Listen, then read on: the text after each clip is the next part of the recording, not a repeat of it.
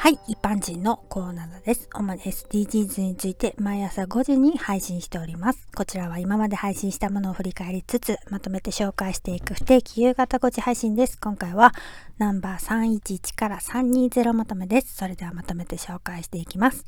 ナンバー311、レジ袋有料化、2022年11月7日配信ですね。エコバッグを持参していなくてレジ袋を購入するにしても、3円とか5円っていう価格がとても安くてそれでもケチな人はチって思うかもしれないけど今はまだ価格が安いから仕方ない払うかくらいのあまり抵抗なく購入していると思うんですね。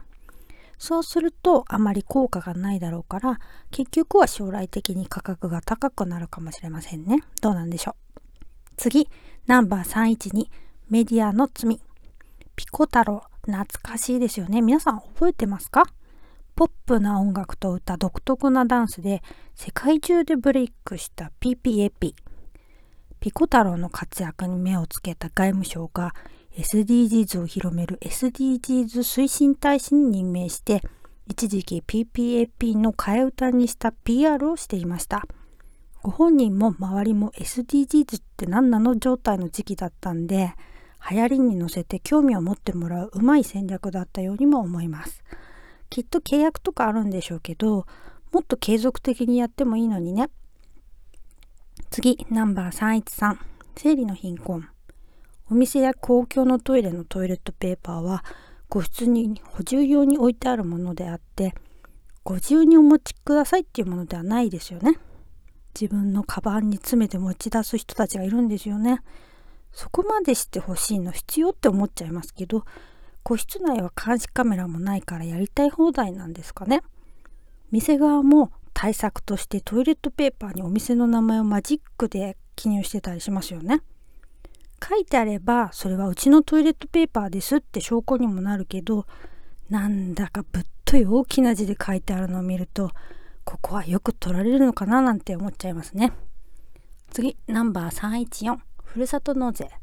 今やほとんどの人がふるさと納税やってるのではないかっていうくらい浸透してますよね。年度末の申請。忘れないようにね。次。ナンバー315ステマ私はこうした音声配信してるけど経営者でも何でもないし何か自分の商品を宣伝したいとかそういう目的があって配信してるわけではないのでその点は皆さん安心して聞いていただけると思います。次。ナンバー316店舗の食品ロス、フードロス。もう何でもかんでも AI の時代ですよね。次、ナンバー317、声を上げる。皆さん日頃ご家族や友人間で SDGs について話してますか ?SDGs つったって難しい話でなくていいんです。これいつもどうしてる？みたいなそういうところからってことです。次、ナンバー318、カツラウィッグ。髪の毛があることとないことについて髪の毛はあるべきだっていう考えこれはジェンダー問題と似ている気がします。つまり偏見であって思い込みだよね。次ナンバー319引き出物。